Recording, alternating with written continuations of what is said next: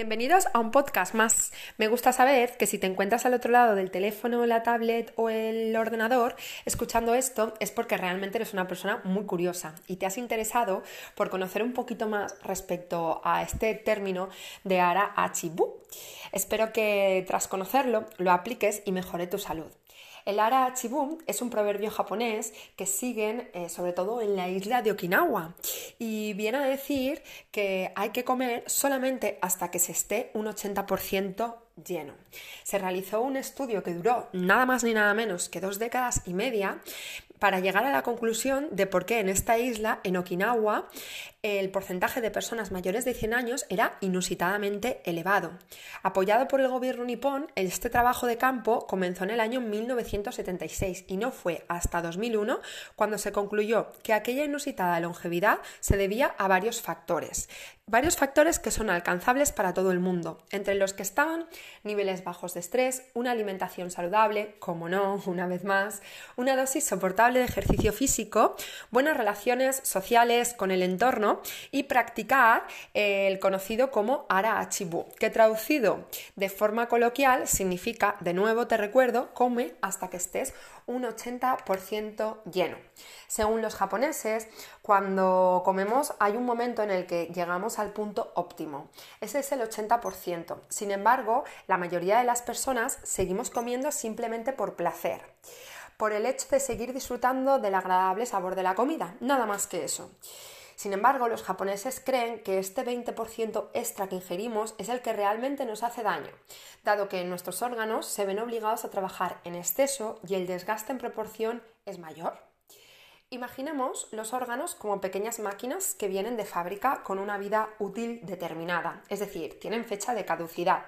Por ejemplo, digamos que solo pueden funcionar 100.000 horas o 200.000. Si cada vez que comemos, en vez de hacerles trabajar a lo largo de una digestión de dos horas, lo hacen durante tres, les habremos obligado a funcionar durante un 50% más de tiempo.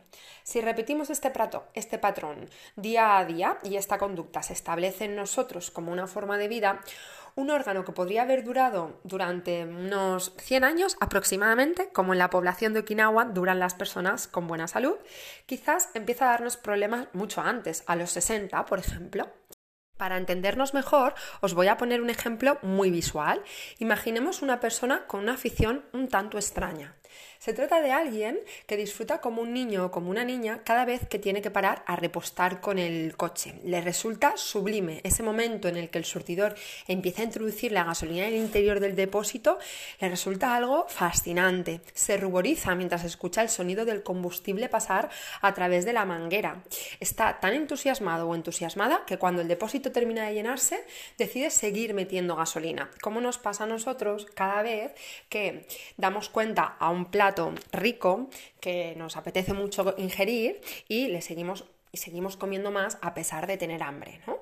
Volviendo al ejemplo, eh, imaginemos que esta persona decide seguir metiendo gasolina como decíamos antes, pero ya no cabe más, así que se empieza a desbordar, como es lógico, como es lógico.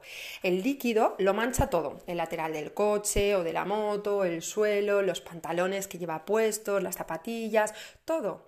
El derroche de gasolina es evidente, pero a pesar de los visibles inconvenientes que está sufriendo, no puede resistirse el placer de repostar un poquito más, como tampoco nosotros resistimos el placer de seguir comiendo más aunque no tengamos hambre.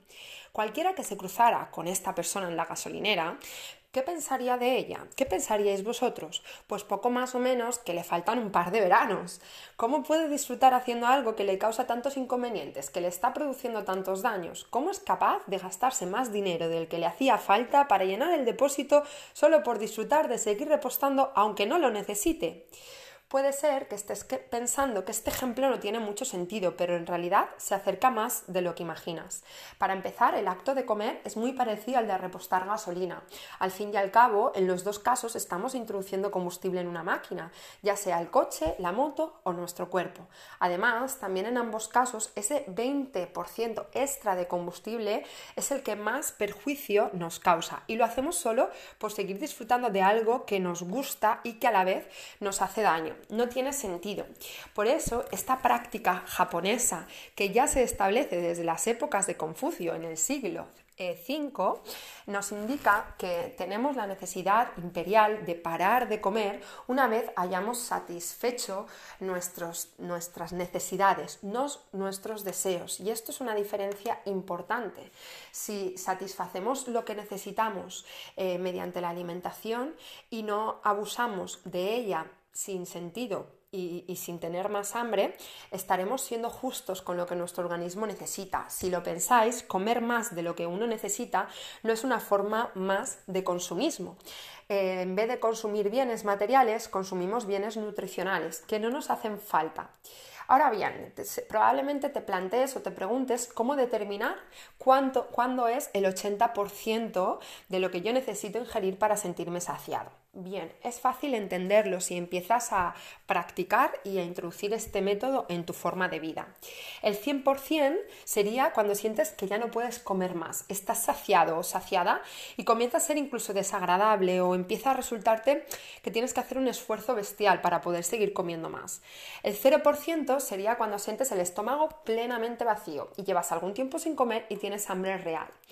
Bien es cierto que no es sencillo saber cuándo estás en el 80% de tu capacidad, pero tienes que pensar que es el momento en el cual estás sin hambre, pero tampoco has llegado a tu máximo.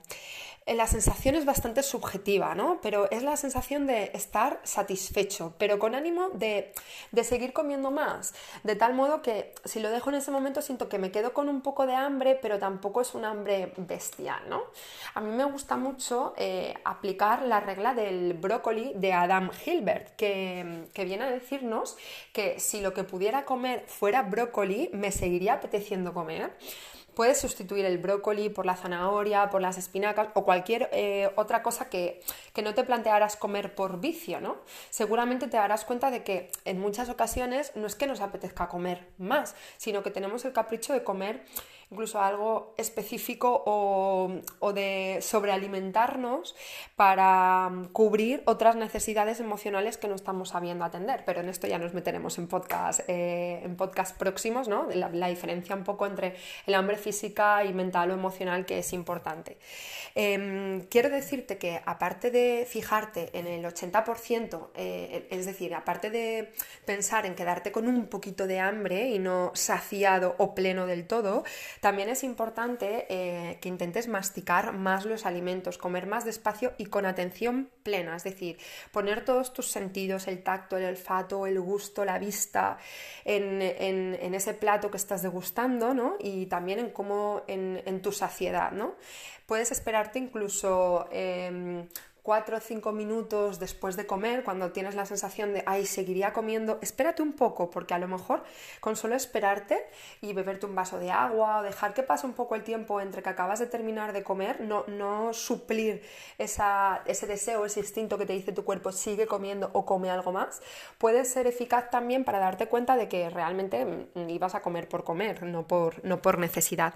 Aparte de masticar más, comer más despacio y prestar más atención para conseguir conseguir saciarte antes y, termina, y dejarte, no dejarte un 20% del plato, porque si no, esto lo vas a tirar, sino acostumbrarte a eh, seguir un poco tu instinto ¿no? de, de, comer por necesidad y no, y no por gusto, y no forzarte a comer. También sería importante que los productos que tomes sean de temporada, naturales y de proximidad, que los platos sean ricos en verduras, hortalizas, frutas, legumbres, granos integrales, bajos en grasa, azúcares refinados, como hacen los japoneses, una alimentación no exenta totalmente de carne, pero sí que favoreciendo mucho más el consumo de pescado que, de carne, no distrayéndonos a la hora de, a la hora de comer, intentando eh, apartar el móvil, la tele, el ordenador de delante de nosotros, es decir, disfrutando del acto de comer y un poquito sintiendo y experimentando esas sensaciones que tu cuerpo te, te, indica de, oye, no sigas comiendo que no te hace falta más, ¿no? Cuando paramos